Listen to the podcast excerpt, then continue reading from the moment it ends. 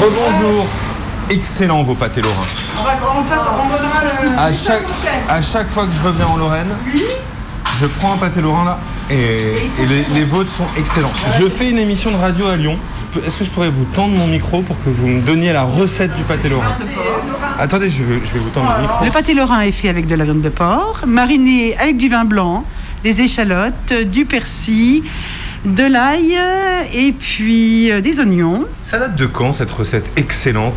Voilà. Moi, j'ai sûrement. euh, c'est, je sais pas. Je sais pas du tout. euh, Est-ce que euh, vous connaissez des recettes de pâté lorrain vegan? Pas du tout. Je sais que c'est la tendance maintenant, mais après, remplacer la viande par Du tofu du tofu. C'est bon le tofu? Bah ouais. Je sais pas, je sais pas, j'ai jamais goûté. Et euh, tiens, je, je viens ici pour euh, couvrir un procès à euh, Bar-le-Duc. Vous en pensez quoi qu'on enfouisse des déchets nucléaires Ah, en ça, Meuse? c'est, c'est- que ce soit en Meuse ou ailleurs, c'est grave, mais de toute façon, il faut bien les enfourrer quelque part. Maintenant, on va en faire quoi? Donc Vous êtes plutôt pour? Non, pas forcément. Bah non. Mais qu'est-ce que vous voulez qu'on y fasse maintenant La machine est lancée. On peut pas, euh, on peut pas, on peut pas faire marche arrière. Il faudrait tout arrêter le nucléaire, tout arrêter. euh, c'est pas possible. Bah si, pourquoi c'est pas possible On sait rien, moi. Et dernière chose, est-ce qu'il y a beaucoup de gens ici qui se mobilisent sur ces questions-là Bah, à voir ce qui se passe à Bure avec toujours des manifestations et tout ça, oui, et ça se mobilise quand même. Après, euh, nous, on est tellement occupés avec le commerce qu'on n'a pas le temps de. On a oublié de dire, on est où ici À commerci Merci beaucoup, madame. De rien. Bonne journée. À vous aussi. Et encore bravo.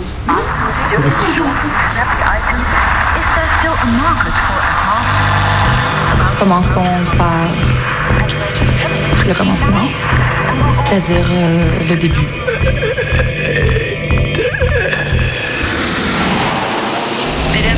Votre attention s'il vous plaît. Mayday, Mayday, quelqu'un me reçoit Antenne dans 30 secondes. 30 secondes. Transmission. Transmission sur le 102.2. Il s'agit d'un signal de détresse, on doit suivre le protocole. Mayday, mercredi 18h, sur Radio Canu. Pendant une heure, se balader, explorer, interroger, rencontrer, jouer, faire des histoires et en créer. Mayday, l'émission qui passe le mur du son. Saison 3. 3. Il y a une vraie lutte euh, hyper euh, belle et, en fait parfois difficile parce que l'État ne supporte pas qu'on s'attaque au nucléaire. Je pense qu'il y a peu d'endroits en France où quand tu désherbes les patates, il y a l'hélicoptère qui tourne en haut et toutes les heures, mais vraiment, même des fois toutes les demi-heures, il y a la jeep de la gendarmerie qui passe. Ça c'est quand même un, truc très fort qui existe en Meuse. Depuis hier, s'est ouvert à Bar-le-Duc le procès des malfaiteurs. Derrière ce gros mot, des moyens policiers délirants ont été déployés contre les opposants et opposantes à la poubelle nucléaire que l'État prévoit de construire à Bure, dans la Meuse. On a rencontré des camarades de lutte qui, pour certains et certaines, ont réalisé un film sur ce territoire. Jusqu'à 19h, garde ton poste allumé. On envoie des ondes antinucléaires sur le 102.2. L'idée, c'était euh, d'avoir un événement euh, féministe et antinucléaire dans un territoire euh, fortement impacté par la répression, de manière à renouveler l'imaginaire de la lutte. Le nucléaire, c'est euh, le point le plus saillant et évident du manque de démocratie. Les grosses technologies comme ça, bah, en fait, elles peuvent pas être euh, aux mains des citoyens et même, en fait, il faut pas qu'elles existent parce qu'elles nous dépassent et elles finiront par nous bouffer. Et elles nous ont déjà bouffé euh, plusieurs fois dans l'histoire, que ce soit des bombes ou des centrales qui pètent ou des- de la pollution au quotidien. Il y aura bientôt une guerre atomique alors. Ouais, moi la guerre atomique, je suis pour. Je veux qu'elle éclate avant que j'ai des bombes. Oui, oui, oui, une super guerre atomique. euh, ce Ouais, sera ça raserait les monceaux de conneries accumulés depuis 30 ans d'ailleurs. Le film il permet par exemple d'aller à des endroits où les gens sont plutôt cinéphiles, plutôt dans des démarches artistiques, etc. et de leur emmener un objet qui, dans la manière dont il a été fabriqué, pose des questions politiques euh, qui sont pas des questions habituelles pour ces personnes. C'était quoi qui a écrit sur la banderole? Vous n'enfuirez pas nos colères féministes antinucléaires. Les bons côtés de cette répression, ça a quand même euh, permis d'apporter une visibilité et ça va aussi être l'occasion pour nous de faire le procès de CIGEO. S'il y a des gens qui font n'importe quoi et qui conspirent pour mettre le bordel en Meuse, en Haute-Marne et partout, c'est en fait c'est l'État nucléaire. Voilà, c'est pour ça que c'est eux les malfaiteurs quand même.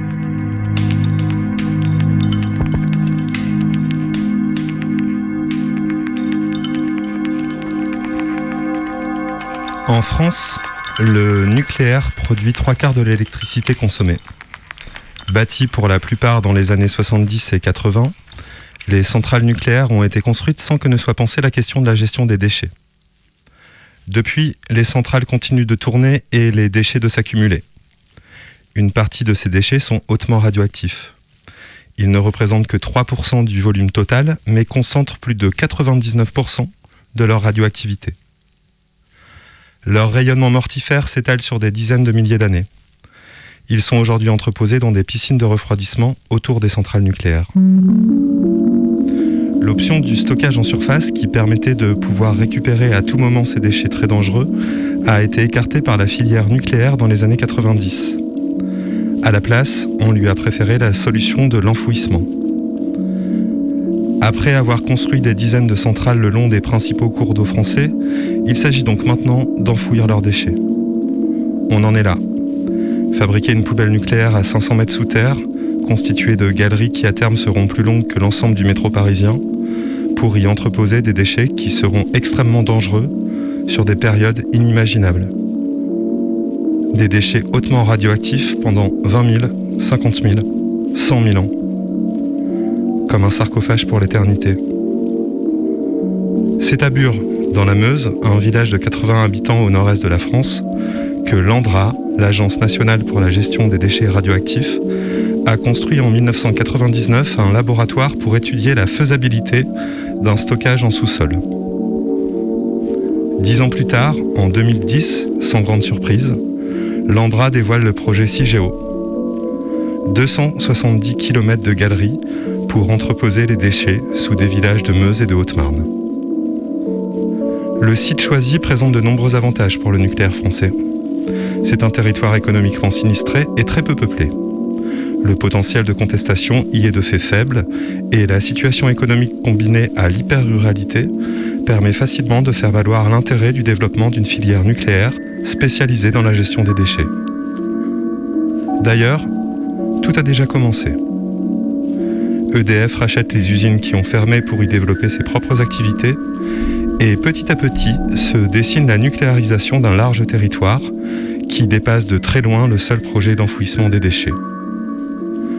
À 15 km de Bure, à Joinville, on prévoit par exemple de construire une blanchisserie pour laver le linge radioactif celui des travailleurs et travailleuses du nucléaire. Les eaux qui auront servi à la décontamination seront rejetées après retraitement dans la Marne, où à dos je me baignais avec mes amis et où mon frère pêchait. En plus des promesses d'emploi, l'État, à travers l'ANDRA et les groupements d'intérêt public, se donne des moyens qui auraient de quoi faire baver les plus pourris des mafieux. Tous les ans, 60 millions d'euros sont distribués au département de Meuse et de Haute-Marne et les communes situées à côté du laboratoire de Bure reçoivent de l'argent pour leurs frais de fonctionnement, la construction de salles des fêtes, la réfaction de la chaussée, de l'éclairage public. Tout s'achète, y compris le silence des radiations. Face à ce projet dément, du monde se bat pourtant depuis longtemps. Au début des années 2000, alors que le laboratoire venait de sortir de terre à l'entrée du village de Bure, on allait avec les potes au camp d'été un rassemblement antinucléaire. Il y avait des concerts, des chaînes humaines et d'autres actions gentilles, des associations qui se bougeaient pour convaincre la population locale des dangers du projet.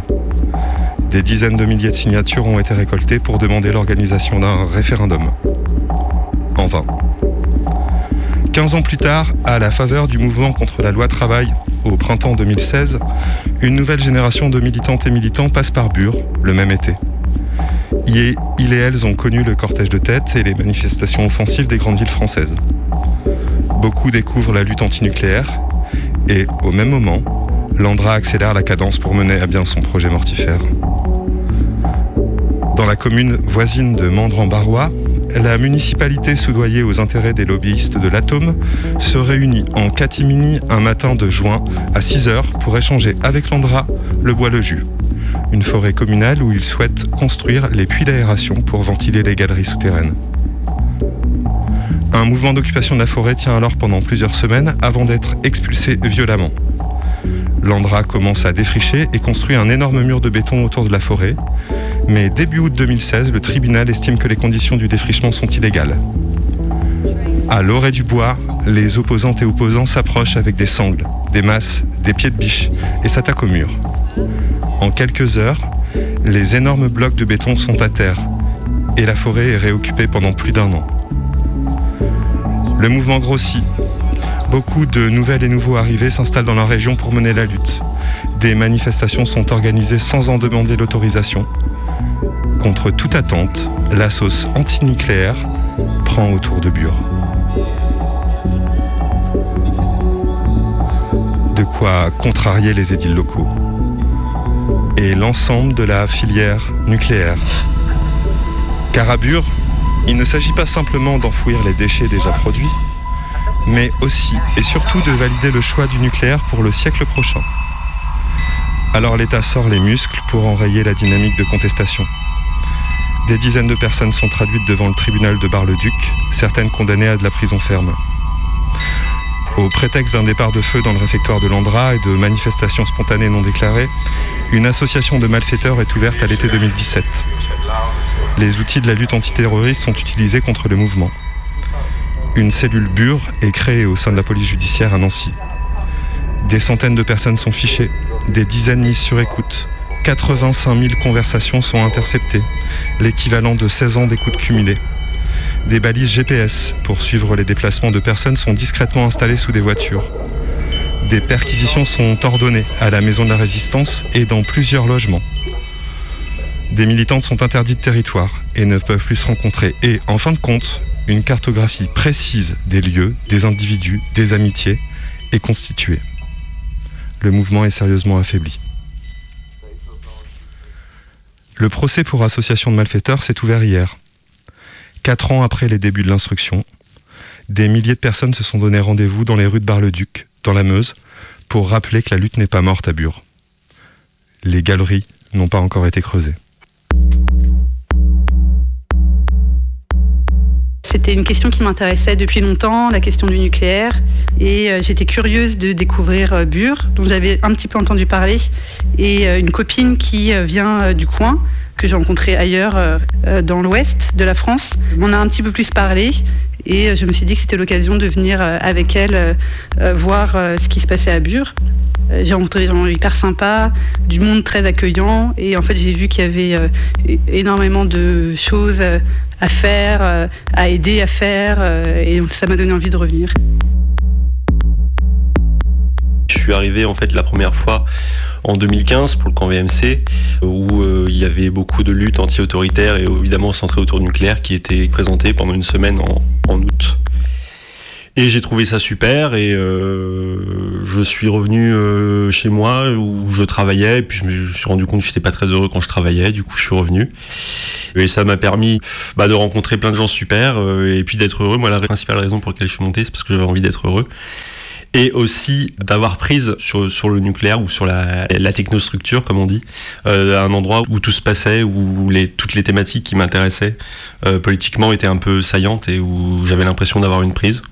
Et après, en règle générale, ce qui a fait que je suis restée et que je me suis installée à Bure, c'est aussi le moment où je suis arrivée il y a deux ans. C'était un moment un peu euh, où il y avait un vide, un creux dans la lutte à cause de la répression.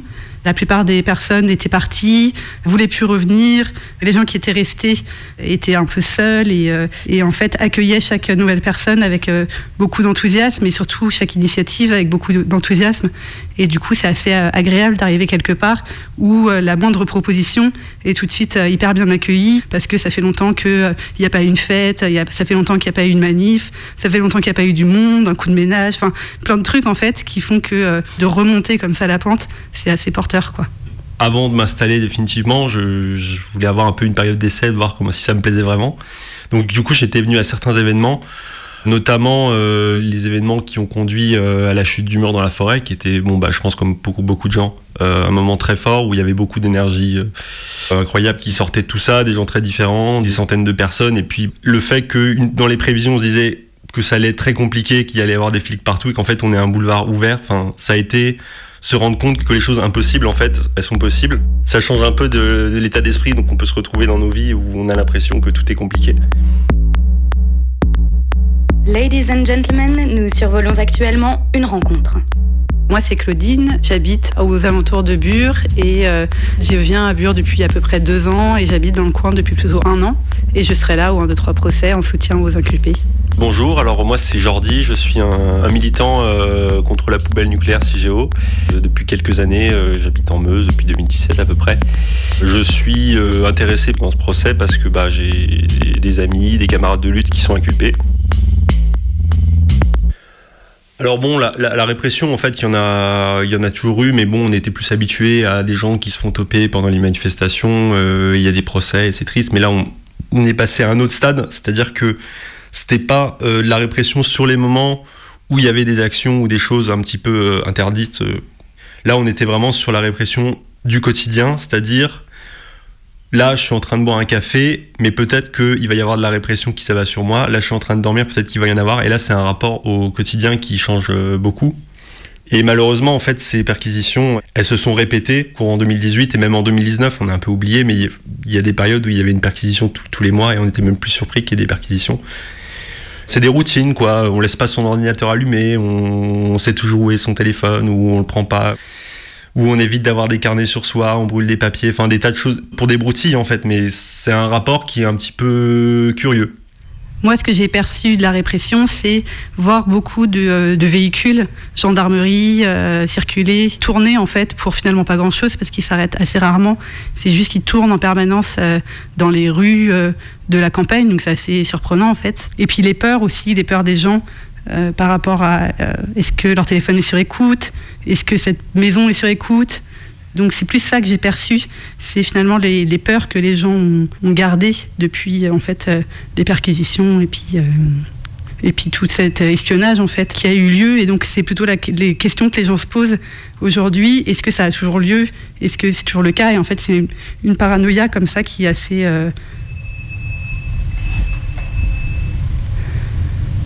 quoi ce bruit T'entendais Ouais, j'entendais. Bon, vas-y, Je sais pas ce que c'était. Du coup, ce que j'ai perçu le plus de la répression, moi, c'est plus. Finalement, c'est plus les traumatismes des personnes que la répression en elle-même, en fait.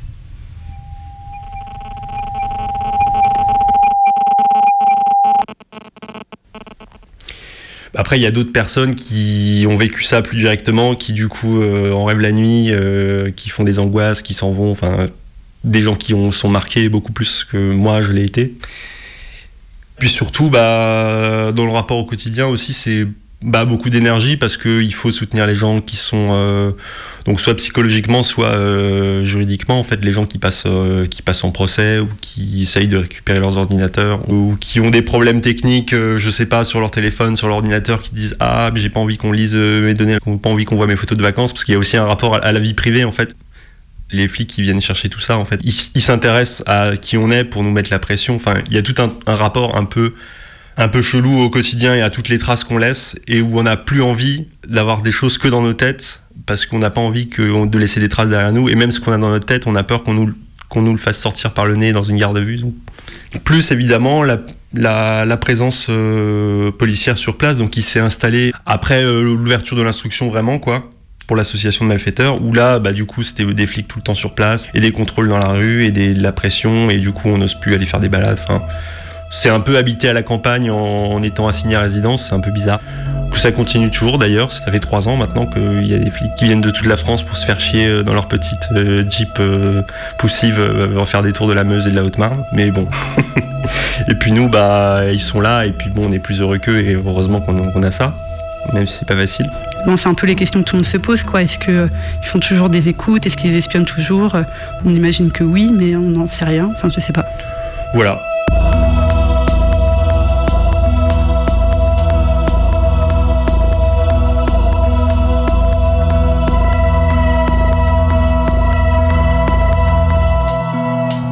Au départ, disons que le point visible qui a été le début de. On se dit, ah, en fait, il y a quelque chose de très gros qui est en train de se passer euh, autour de nous.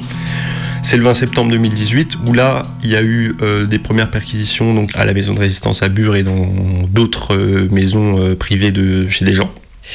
Ils recherchaient des documents euh, qui permettaient de prouver qu'il y a des, délits qui ont été commis et euh, qu'il y a des, surtout il y des, des chefs qui étaient derrière tout ça. Voilà, c'était dès, le début, c'était un peu l'histoire. Il faut qu'il y ait des chefs parce que bah, c'est des flics, du coup, pour y être sur des chefs. J'ai vraiment l'impression que c'est des gens qui ont été un peu choisis au hasard pour faire partie de cette association de malfaiteurs et qu'ils se sont dit on va prendre des gens d'un petit peu tous les profils et euh, d'un petit peu euh, tous les euh, je sais pas tous les cercles d'amis ou de gens qui viennent lutter contre le projet CIGEO et en fait en prenant un petit peu comme ça presque au, hasard je sais pas comment ils ont choisi des gens ça fait peur à tout le monde et en fait, euh, les, gens qui sont dans l'association de malfaiteurs, euh, j'ai l'impression que euh, c'est des gens qui, euh, je sais pas, font des trucs genre de rencontres, se rencontrer, discuter, parler d'antinucléaire, faire du lien social entre les gens.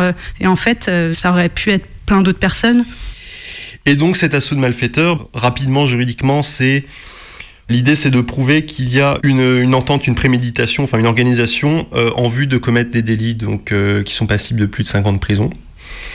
Et c'est un petit peu la boîte à outils euh, juridique euh, parfaite parce que ça permet du coup de mettre beaucoup de gens euh, sur écoute téléphonique. Voilà, c'est pour ça que je parlais du rapport au téléphone. En fait, c'est là. Il y a eu des, plus d'une centaine de personnes qui, à des moments, ont été sur écoute téléphonique. Certaines pendant très longtemps d'ailleurs. Et du coup, bah, à chaque fois, un dossier en fait qui s'est rempli de toutes ces écoutes, de toutes ces filatures devant chez les gens, de toutes ces, balises retrouvées sur les voitures pour savoir où allaient les gens, de toutes ces observations, de toutes ces photos. Enfin, évidemment, des tentatives de compte rendu de garde à vue qu'ils ont fait où les gens n'ont pas beaucoup parlé malgré qu'on les ait gardés trois jours. Et voilà, et du coup, ce dossier soumis à un juge d'instruction euh, donc à Bure, qui va essayer de déterminer donc si les gens qui ont été inculpés, donc précisément sur les faits d'association de malfaiteurs, il reste, je crois, que trois personnes, donc en gros trois chefs dans la, tête des, flics, et d'autres personnes qui seraient liées à cette surveillance et qui auraient euh, peut-être commis d'autres types de délits, de déterminer si ces gens sont bien euh, les têtes pensantes d'un réseau de personnes mal intentionnées qui font des grosses bêtises. Donc après une instruction qui finalement était plutôt plus courte que celle de l'affaire Tarnac, qui pourrait être un peu un comparatif qu'on pourrait faire, qui se retrouve un petit peu à son terme là avec euh, donc un procès en juin. Il y a des tas d'hypothèses qui se font sur pourquoi le procès est tombé maintenant, pourquoi ça n'a pas duré plus longtemps. À mon avis, c'est qu'ils n'ont pas grand-chose et que ça les arrange de pas faire trop de vagues à d'autres moments. Moi, ce qui me laisse dire que c'est un peu un prétexte pour casser la lutte et, euh, surveiller des gens. Bon, je suis pas tout seul euh, à le dire, j'ai l'impression. euh, on n'est pas dans la conspiration de très haut niveau là. Déjà, il y a pas mal de personnes qui ne pouvaient plus du tout revenir en Meuse en règle générale. Donc ça a éloigné euh, des gens qui étaient très impliqués sur place et qui avaient leur cercle d'amis, leur engagement, qui était là et en fait qui se retrouvaient obligés de partir en fait. Moi je trouve ça assez fou que comme ça, pour euh, d'un coup du jour au lendemain, la répression ou l'État puisse dire vous devez quitter votre cercle d'amis, euh, ce, que vous faites euh, dans votre vie quotidienne qui, compte pour vous, vous devez vous en éloigner en fait et ne, vous n'avez plus le droit de voir les, gens avec qui vous vous entendez sur ces questions-là. quoi.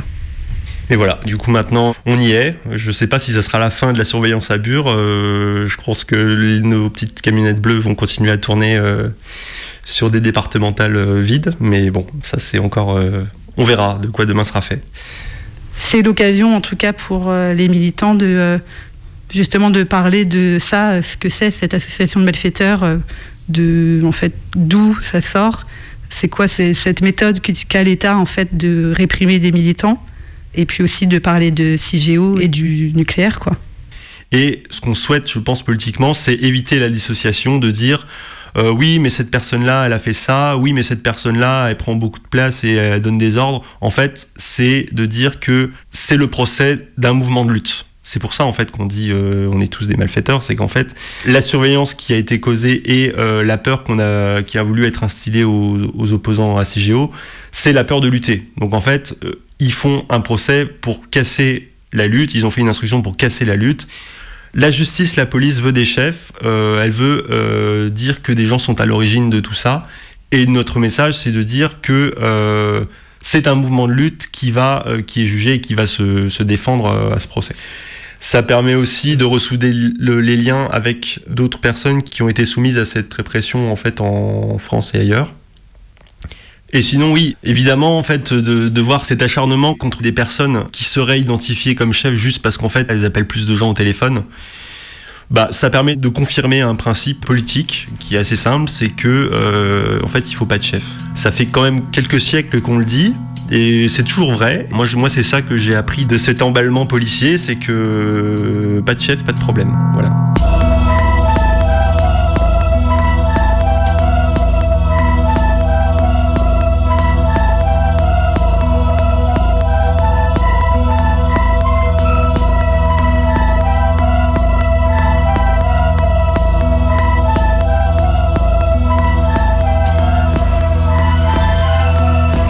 Nous allons bientôt terminer cet entretien. Quelques phrases de fin, puis petite musique qui va bien. Le, problème avec ces interviews et que c'est dans la presse, c'est qu'on parle souvent des choses négatives. Voilà, parce que c'est ça, en fait, c'est des problèmes saillants, mais en fait, c'est toujours, et c'est même encore plus, je trouve, euh, ces temps-ci, euh, enviable de lutter à Bure et même de lutter à d'autres endroits. Il y a plein de gens qui arrivent euh, avec de la lumière dans les yeux sur un territoire qui euh, clairement n'a pas son guide du routard, je pense. Il n'y a pas le guide du routard Meuse-Haute-Marne, mais il y a euh, une vie quotidienne qui est super. On regarde des films, on, discute, on fait de la peinture, euh, on fait, on, réfléchit en fait à l'autonomie euh, énergétique et agricole. Voilà, il y a beaucoup de soutien aux luttes, aux luttes paysannes en ce moment. Il y a des lieux en fait qui sont de plus en plus accueillants et agréables. On fait aussi euh, des ateliers de comédie musicale. Du coup, on danse, on chante, euh, on fait des exercices de théâtre d'impro. Et euh, cette comédie musicale nous permet aussi de parler nucléaire, mais d'une manière complètement légère. Et en fait, ça nous fait du bien, quoi. Ça fait partie des trucs qui font qu'en fait, il y a un peu une vie quotidienne euh, euh, à Bure qui peut être euh, rigolote, euh, qui fait que hum, on se connaît et on se rend compte de plus en plus au travers d'autres activités que euh, parler nucléaire. Puis j'ai l'impression que depuis deux ans, la lutte, elle se densifie. En fait, il y a de plus en plus de monde à venir à, la, Maison de la Résistance BZL. Euh, ça va continuer comme ça parce qu'en fait, il y a plein de personnes qui viennent parler de nucléaire, mais aussi euh, parler euh, des oppressions en règle générale et lutter contre les oppressions. Donc euh, il y a les luttes féministes, queer, qui se retrouvent de plus en plus à BZL et avec qui on parle justement nucléaire ou colonialisme ou patriarcat. Il y a des liens d'amitié qui se créent. Donc il y a des amitiés interpersonnelles, mais aussi avec d'autres luttes ailleurs en France ou en Europe. J'ai l'impression que naturellement, c'est ce qui est en train de se passer et qui font qu'il y a de plus en plus de monde, en tout cas, qui passe et j'imagine qui parle de Bure un peu partout.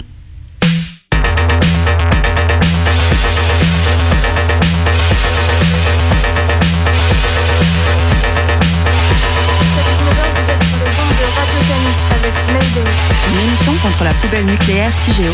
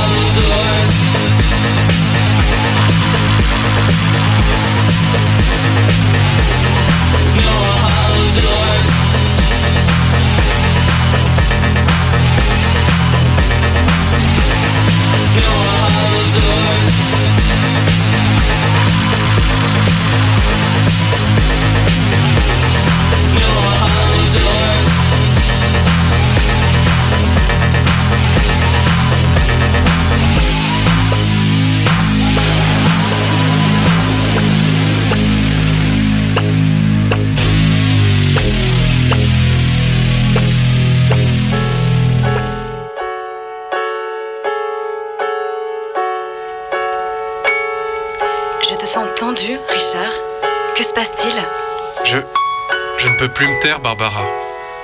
Tout le monde doit savoir que les risques d'enfouissement des déchets sont immenses. Mais Richard, qu'est-ce que tu racontes? Oh, Ta récente séparation avec Samantha t'affecte trop. Tu dois prendre du recul. Oui. Tu as raison, Barbara. J'aime encore Samantha, mais tu dois savoir que les déchets stockés pendant des milliers d'années vont se corroder. Et la corrosion provoquera le rejet d'hydrogène, un gaz très explosif. Tu regardes quoi Hmm. L'amour atomique, la nouvelle série de Banal Plus. C'est bien Ouais. Ils ont pas beaucoup de moyens, mais les dialogues sont vachement bien foutus. ouais. Richard, tu dois comprendre que ce qui se passe entre Dylan et moi, c'est sérieux. Écoute, Samantha, ce qui se passe entre Dylan et toi, à vrai dire, je m'en fiche. Maintenant, tu ne vois pas que si des déchets nucléaires sont enfouis à 500 mètres de profondeur, il y a un véritable risque d'incendie des galeries, quoi qu'on en dise, Barbara. Écoute, Richard, je sais bien que tu dis ça parce que j'ai une relation avec Samantha, mais tu ne devrais pas t'emporter comme ça. Mais toi aussi, tu es inconscient, Dylan. La structure des galeries creusées dans les couches argileuses s'effondrera sur elle-même. L'ensemble des nappes phréatiques qui glissent vers le bassin parisien seront contaminées. Mais Richard, c'est du délire. Samantha, il n'y a que toi qui puisse le raisonner. Non mais attends, Dylan il est sorti avec Barbara avant ou pas? Non, je crois pas. hein. Ah bah ils ont quand même l'air d'avoir une sacrée complicité là, non? Attends, attends, écoute, on est sur un gros gros dénouement là. Écoute Richard, notre récente séparation te rend complètement complotiste. Qu'est-ce que cette remise en cause de la science? Mais vous rendez-vous compte que les dangers s'étalent pendant 100 000 ans? Pendant 100 000 ans, il faudra être capable de ventiler ces galeries 100 000 ans. Pendant 100 000 ans, nous devrons garder la mémoire de cette poubelle 100 000 ans. Arrête de dire 100 000 ans, Richard. Tes affirmations ne sont fondées sur aucune vérité scientifique établie par nos laboratoires. Si tu veux, Richard, je rentre en Haute-Marne. La Meuse ne me plaît pas tant que ça. Et peut-être réussirez-vous avec Samantha à recoller les morceaux? Mais Dylan, qu'est-ce que tu dis? Tu serais prêt à m'abandonner? C'est pour le bien de Richard, Samantha. Pour le bien de Richard. Vous ne comprenez donc pas qu'avec cette poubelle nucléaire, nous scellons le sort de centaines de générations sur ce territoire pendant 100 000 ans?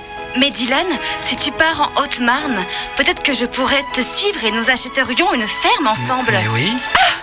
Barbara, ma meilleure amie. Waouh Non mais elle va quand même pas partir avec Dylan là Ouais, en même temps, c'est compliqué cette histoire entre Dylan et Samantha. hein. Ouais, moi j'ai du mal à suivre.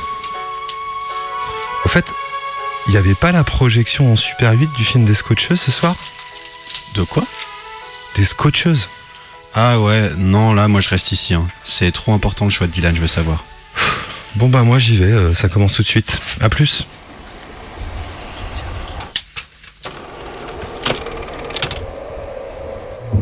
Comment faire des films à plein, comment faire du cinéma de manière horizontale.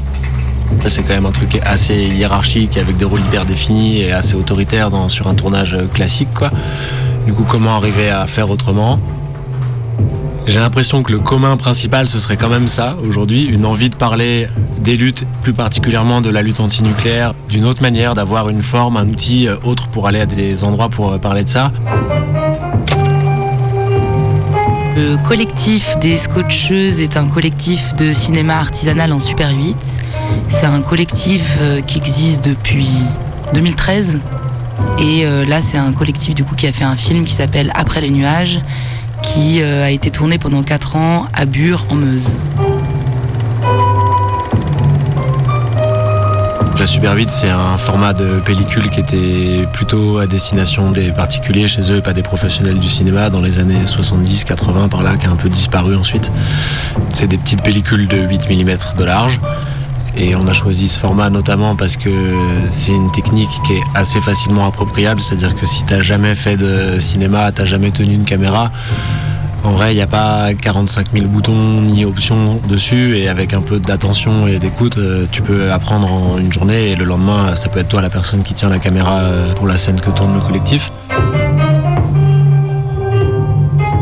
Dans euh, le collectif des Scotcheuses, il y a des gens de partout en France, il y a des gens de Belgique, il y a des gens où leur métier c'est de travailler dans le milieu du cinéma, de filmer, mais c'est pas du tout euh, la majorité. Et il y a plein de gens qui sont là euh, par hasard, en fait, des rencontres, des projections. Il y a même des gens qui sont venus au cours euh, de la réalisation du film parce que, par exemple, ils ont vu une projection d'un ancien film. On leur a dit c'est un collectif qui est ouvert. Ils se sont dit ah bah trop bien, Banco, c'est quand la prochaine session? Et du coup, ils sont venus à la prochaine session. Mayday. Moi, je m'appelle Léonie. Moi, c'est Benny. Moi, c'est Marge.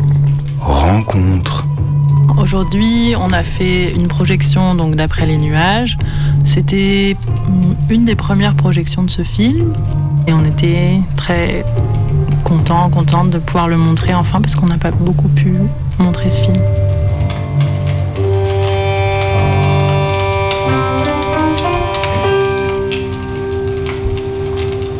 Pour les projections comme celle qu'on a fait cet après-midi, eh ben, ça implique de venir avec un projecteur et pas avec un vidéoprojecteur, mais avec un vrai projecteur avec des pellicules. Ça fait un petit peu de matos à emmener, mais ça crée aussi une autre ambiance. Il y a un bruit de projecteur dans la salle. Et nous, ça nous semble être une manière artisanale de montrer notre travail et du coup de aussi enclencher des discussions et de faire que le film, bah, il est montré quand on est là et il n'est pas visible sur Internet à tout moment. En tout cas, pas pour l'instant. Du coup, ça devient un genre de performance, quoi, plus que juste une projection. Par exemple, une des particularités, c'est que le film, il tient pas sur une seule bobine, et donc euh, il y a une entracte au milieu du film. Il y a un moment où il y a, plus d'image parce qu'il faut changer de bobine. Et euh, pour autant, on essaie de faire en sorte que les gens ne partent pas, parce que c'est pas à la fin du film, c'est plutôt vers la moitié. Et plutôt, ça nous va en plus euh, comme méthode qu'il y ait un temps de latence au milieu, et je pense que ça crée une espèce de de moments un peu hors du film et en même temps dedans et qui est pas habituel en fait parce qu'on voit peu maintenant de projections en pellicule et que je trouve que ça marque ce truc là le fait qu'il y ait cet entracte mais ça c'est mon avis euh, personnel Alors le film Après les nuages, qui est le film des scotcheuses, c'est dur à expliquer. Il y a plusieurs univers. On va commencer par là. Il y a un univers euh, qui est l'univers de la forêt occupée, donc qui est l'univers euh, des opposants au monde. On ne sait pas exactement à quoi, mais en tout cas ils sont contre les choses. Ils veulent habiter dans un endroit protégé. Il y a l'univers euh, des scientifiques. On comprend qu'ils habitent un peu sous terre. On ne sait pas exactement où ils dorment, où ils habitent, mais en tout cas on imagine qu'ils habitent dans un souterrain. Et il y a le monde sur la terre avec des agriculteurs qui euh, cultivent des champs. On ne sait pas exactement si euh, c'est des choses qui sont euh, vouées à la nourriture ou pour faire de la poudre ou du carburant. En tout cas, ça a l'air d'être des produits contaminés. Décontamination. En cours. En cours. En cours. Ça, c'est nos trois univers principaux. Et on a quelques personnages assez différents qui euh, voyagent entre ces univers. Alors, on va avoir par exemple la figure de l'agriculteur qui en même temps habite à la surface, mais qui en même temps traîne un peu avec des gens qui habitent dans la forêt. On voit à des moments donnés que les gens du souterrain, ils remontent à la surface. L'idée, c'était un peu de d'entremêler toutes les choses et d'essayer de pas faire un truc euh, trop euh, les méchants, les gentils, euh, sous-sol, sur le sol. Enfin, d'essayer d'éviter ce truc un peu classique qui fait que notre histoire, je pense, peut se raconter de plein de manières différentes. Je sais pas, peut-être quelqu'un d'autre peut essayer de raconter et on verra ce qu'on peut garder. Je sais pas si c'est très compréhensible. Bah, c'est rigolo en tout cas. Ouais.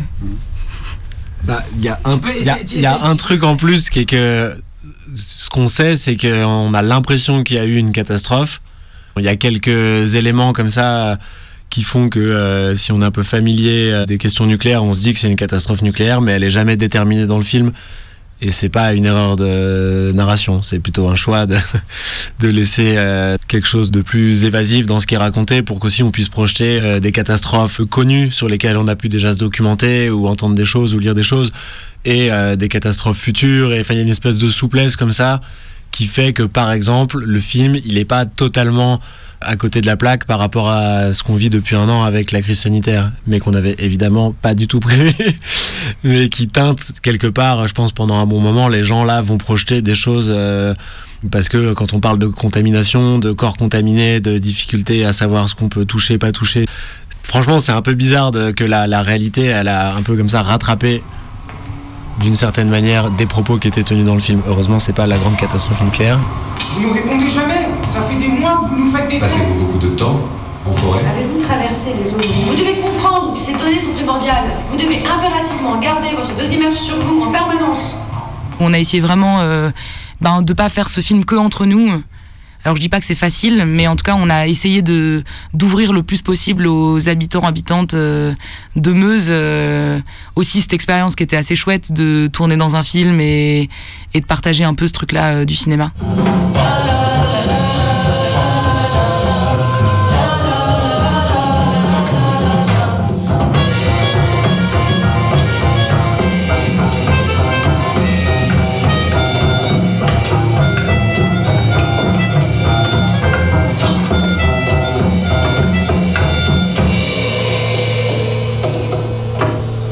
On a fait un film euh, à 30 et donc on a fait du montage à 30. Donc euh, on a numérisé notre pellicule et on a fait le montage sur l'ordinateur et à la toute toute toute toute fin, on a du coup fait le montage en vrai. Le montage en vrai se fait à l'aide de scotcheuses, d'où le nom du collectif. Et donc c'est une petite machine, c'est un petit peu comme un petit rouleau de scotch qui a un rouleau de scotch plus euh, quelque chose qui permet de découper la pellicule. Et donc en fait c'est vraiment du collage, c'est vraiment une technique, euh, c'est très manuel en fait. Tu, prends ta pellicule, tu coupes les endroits que tu veux couper, puis tu rescotches par-dessus. En fait c'est tout simple. Dans le film, il y a des images de lieux à Bure qui ont été très importants dans la lutte et qui n'existent plus forcément euh, tels quels aujourd'hui, comme euh, le bois le jus qui a été occupé. Et nous, ça nous tenait à cœur en faisant ce film qu'il y ait des morceaux de l'histoire qui montrent aussi euh, ces endroits-là, parce que il y a un- une tendance peut-être à l'oubli aussi des luttes, parce que c'est des choses éphémères, des gens qui viennent un moment puis qui repartent. Et donc nous, ça nous plaît de pouvoir un peu faire vivre euh, une histoire de ces endroits-là à travers les images L'image, elle est parfois compliquée dans les milieux militants. Et le fait d'arriver avec une caméra Super 8 et de dire en fait on va se filmer, on va vous filmer, on va créer une histoire, je pense que c'est ça aussi qui a permis d'avoir ces images. Il y a beaucoup de méfiance par rapport et euh, complètement justifié et qu'on a nous-mêmes aussi d'ailleurs par rapport à plein de d'images numériques où tu sais jamais ce que ça va donner et en fait euh, il y a une répression qui est tellement forte à Bure et en fait dans plein d'endroits militants que l'image elle peut être très dangereuse et je crois qu'arriver avec cet outil-là de la caméra Super 8 et avec cet outil-là de la fiction, ça a permis de garder ces images qui sont euh, hyper précieuses aujourd'hui. Voilà, j'avais un, moment qui était un peu fort où en 2018, on était, nous, euh, hyper pris dans le, processus de ce film-là, mais en fait, il était loin d'être terminé. Et du coup, quand on nous invitait à projeter, on projetait des films, euh, notamment les films qui avaient été faits à la ZAD. Et en fait, euh, la première fois qu'on a reprojeté ces films-là, quelques mois après la vague de destruction du printemps 2018, bah il y avait un truc qui était hyper euh, fort, quoi, de dire en fait là, ce qu'on vous montre, et ben ça n'existe plus. Et les bâtiments, ils existent plus. Et en fait, il existe autre chose. Et ce autre chose, eh ben, il est loin de faire euh, l'unanimité. Et nous-mêmes, dans le collectif, ou voire même à l'échelle d'une seule personne, on n'est pas toujours sûr de savoir ce qu'on pense de, de ce qui se jouait là-bas à ce moment-là. Mais on avait, et du coup, on se questionnait est-ce que ça a un sens? Est-ce qu'il faut les montrer, ces films? Qu'est-ce qu'ils disent? De quoi ils parlent? Est-ce que les gens qui les reçoivent, ils se disent ah ouais, euh, la ZAD dont j'ai entendu parler au printemps, là, qui avait l'opération policière, ça a l'air super ou ça a l'air ceci? Et en fait, on leur vend un truc qui n'existe plus. Mais en fait, est-ce que trois mois après que le film il ait été tourné, est-ce que ça existait encore? Est-ce que ce qui avait été tourné? Il y a un truc d'entremêlement entre le documentaire et la fiction et dans les imaginaires qu'on a envie de déployer dans les luttes, qui est toujours très différent de ce qui se vit quand tu restes des semaines sur un lieu. Et du coup, ben c'est des grosses questions, mais qui euh, qui sont assez chouettes à se poser. Ces images en super 8, par cette matérialité de la pellicule, du temps qu'on y a mis, de l'investissement de fiction, etc., et ben elles- probablement elles vont rester et dans 5, 6, 7 ans, elles seront encore montrées peut-être par des gens qui n'auront pas du tout fait le film mais qui auront repris ce truc-là parce que nous on fera autre chose et euh, qui auront peut-être même jamais mis les pieds dans la forêt occupée, mais ça dira quelque chose de ne serait-ce que de la possibilité d'occuper des forêts contre des projets euh, destructeurs.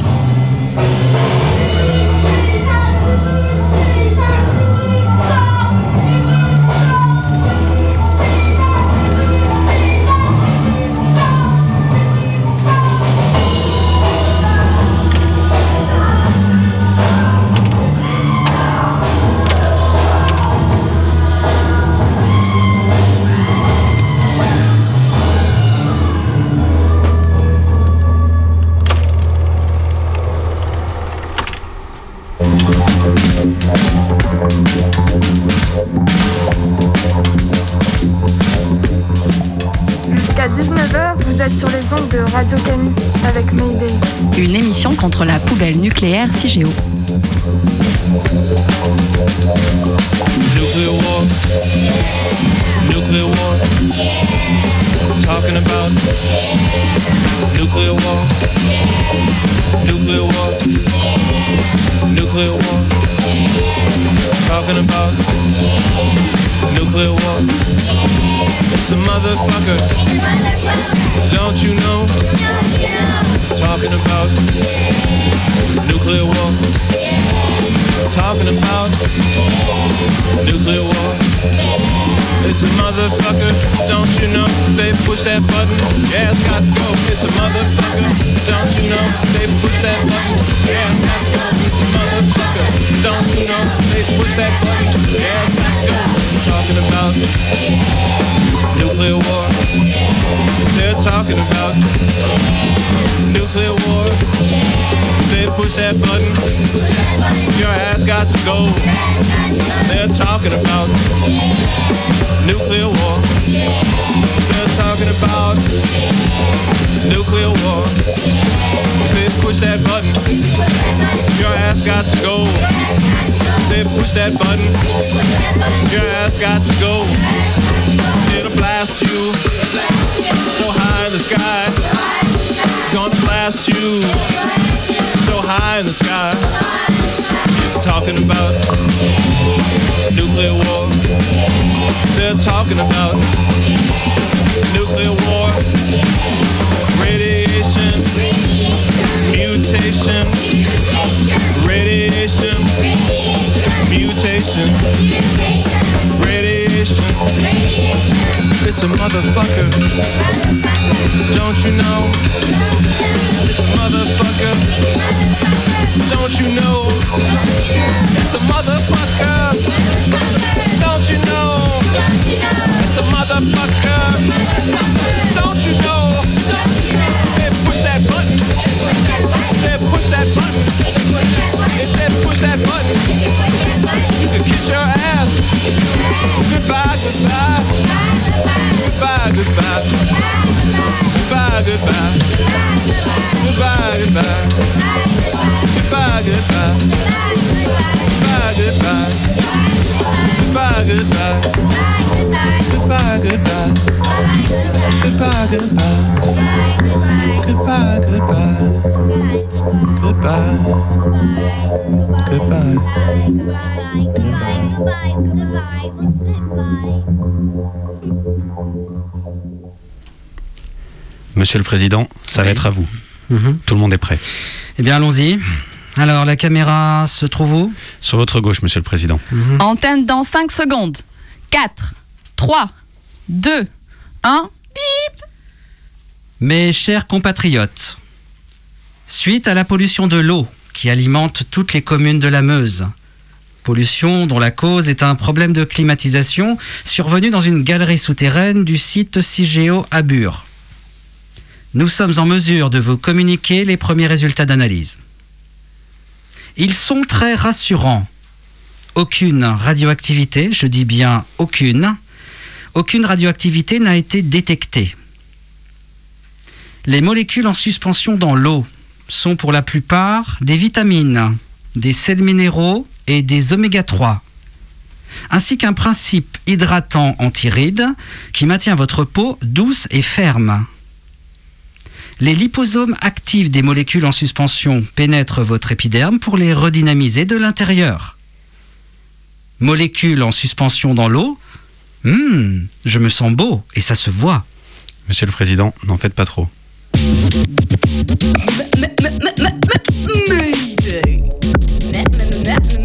Mayday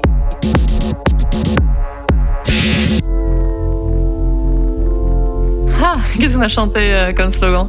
Fier, vénère et antinucléaire. Et fier, vénère et antinucléaire. Ça rend un peu moins devant le micro que dans une foule de personnes quand même.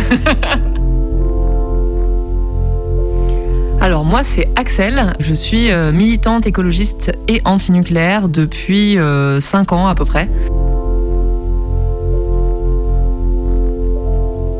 En septembre 2019, j'ai pris part à un événement qui était organisé par un collectif euh, naissant qui s'appelle euh, les bombes atomiques. Ça se passait euh, près de Bure, en Meuse, et l'idée c'était d'avoir un événement féministe et antinucléaire dans un territoire fortement impacté par la répression, de manière à renouveler l'imaginaire de la lutte.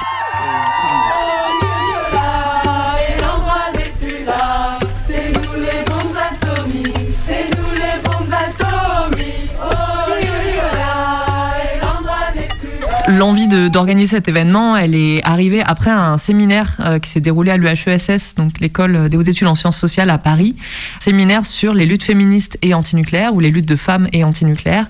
Et suite à ce séminaire, des personnes se sont dit que ça serait intéressant de refaire le lien entre les luttes féministes, euh, enfin en tout cas ou de le faire, parce qu'il s'est très peu fait en France, faire venir en fait des luttes féministes, mais aussi des luttes queer qui sont euh, rarement associées euh, aux luttes antinucléaires. Pendant deux jours, il y a eu des ateliers, des moments de discussion, des danses, des chants, euh, du théâtre, de la musique. Et le moment fort, ça a été une, euh, une sorte de manifestation euh, carnavalesque. C'était la marche contre l'abominable, pour le petit jeu de mots avec le labo de Landra. Et donc une marche très très colorée qui s'est dirigée en direction de, Landra et qui s'est terminée par un feu et une farandole autour du feu avec beaucoup de, de musique. C'était très festif. On était 500 personnes à peu près.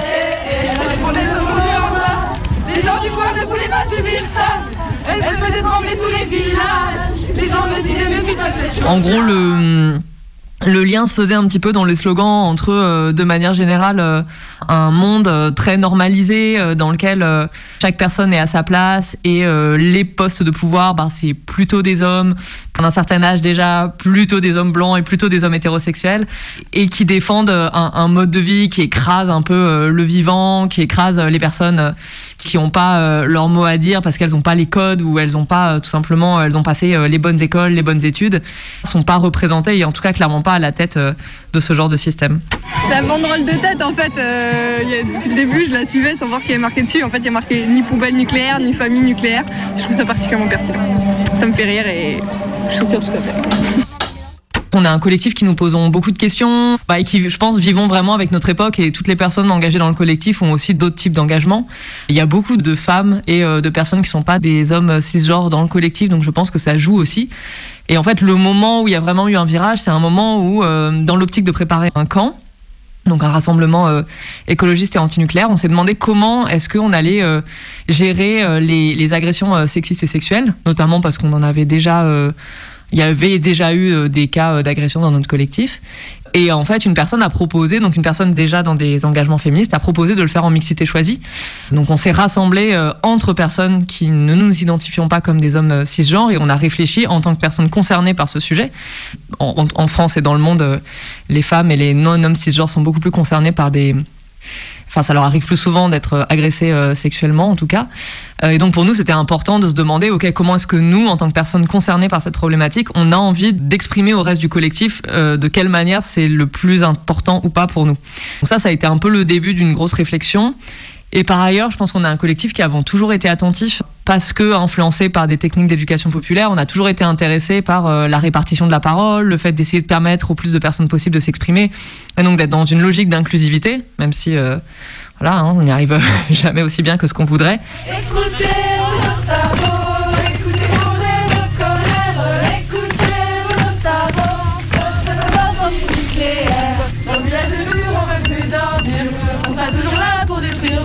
Un de nos objectifs, c'est d'organiser une action de masse et de manière générale d'organiser des actions. Et pour nous, c'est hyper stratégique de pas euh, être juste dans de l'action spectaculaire un peu viriliste, dans laquelle euh, seulement certaines personnes qui, euh, parce que socialement éduquées à être fortes, courageuses, à montrer leurs muscles et à être en première ligne, faire en sorte que ces personnes-là, ce soient pas les seules qui puissent participer. Et donc pour nous, c'est hyper important d'avoir d'autres types de stratégies. Et tout ça, c'est un peu un héritage des luttes féministes qui ont développé beaucoup plus de, de manières d'agir face euh, à la répression. Enfin, en tout cas, qui en ont développé certaines qui nous, nous inspirent beaucoup. Et vous êtes prête à rester là tant que les gardes mobiliseront? Ah oui, mourir, oui. Plogoff, fin des années 70, lutte victorieuse contre l'installation d'une centrale nucléaire. Les femmes ne céderont pas. Elles sont plus résistantes que les hommes et on est décidé à aller jusqu'au bout. On préfère se faire en laisser emprisonner, se faire arrêter, plutôt que de céder. Moi, au fil de mes lectures et de mes recherches sur ce genre de sujet, j'ai découvert euh, bah, notamment euh, ce qui s'est passé à, Greenham euh, Common dans les, dans les années euh, 70. Donc, c'est une lutte de féministes, euh, de femmes et de non-hommes cisgenres euh, contre l'installation de bases militaires pour accueillir des missiles Pershing euh, en Angleterre. Et à ce moment-là, donc c'est un camp qui, se- monte, un camp en mixité choisie, et elles vont développer beaucoup de types d'actions. Par exemple, elles se- s'introduisent dans la base militaire et elles dansent sur les silos la nuit avec de la musique, ou alors elles se sont déguisées en ours en peluche, elles se sont recouvertes de miel de manière à ce que la police ne puisse pas les approcher ou les toucher. Et en fait, elles ont eu une réponse en face de la police très perplexe qui comprenait pas que ces femmes-là euh, fassent ce genre de choses. Et d'un point de vue stratégique, c'est intéressant parce que pendant la, manifestation des bombes atomiques, ça a été exactement la même chose. Il y a eu très peu de répression, ce qui à Bure et dans les environs de Bure est très très rare. Et en fait, on a l'impression d'avoir toujours cette espèce de stigmate de euh, bon ben c'est pas euh, c'est des femmes en mixité choisie où il n'y a pas de mecs, donc on perçoit quelque chose de, de plus léger, de plus tranquille. Forcément, il y aura pas de violence et ça nous permet parfois de faire plus de choses. C'est s'appuyer sur euh, la perception euh, que peuvent avoir euh, les forces de police des différences de genre et jouer avec pour déstabiliser complètement les, les forces de l'ordre.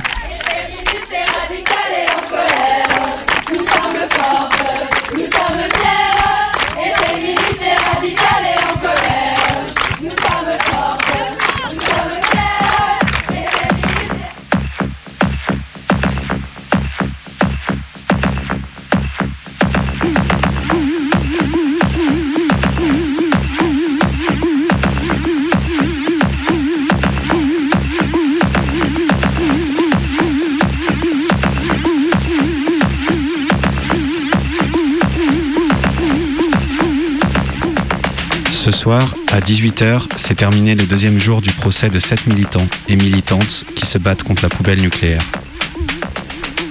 Aujourd'hui, Kevin Le Fur, le juge qui a monté le dossier d'enquête pour association de malfaiteurs, a été entendu. Esquive, invocation du secret de l'instruction, choix de ne pas commenter sur ordonnance. Kevin est un peu embêté. Bien sûr que son procès était politique. Des milliers de personnes se sont donné rendez-vous devant le tribunal pour soutenir nos camarades et transformer la mascarade d'un procès vide en un procès contre la poubelle nucléaire. Hier, les prévenus ont tenu une défense collective face au procureur. Aucun et aucune ne souhaitent répondre aux questions. Toutes veulent faire de ce procès celui de CIGEO. Vous pouvez m'inculper, vous pouvez m'arrêter, vous pouvez m'enfermer, mais à la fin, vous serez toujours obligé de me libérer. La liberté l'emporte toujours à la fin. C'est ce que déclarait un inculpé hier devant le tribunal, devant la barre, et un autre, une autre déclarait en garde à vue. On m'a dit que je luttais contre le nucléaire, je luttais contre l'état de droit, contre la sûreté de l'État. Je n'attends rien de votre justice. Je ne me soumettrai en aucun cas à vos lois. J'ai fait sept mois de détention provisoire et je ne dirai rien de plus. Alors venez toutes et tous peupler la lutte à Bure et autour de Bure. C'est pas seulement aujourd'hui, hier et demain pour le procès. Il y aura des rendez-vous et notamment à la fin août, même mi-août, un festival de musique les burlesques et une rencontre sur une semaine. Vous retrouverez toutes les dates sur le site Bure Bure Bure et un petit peu partout ailleurs.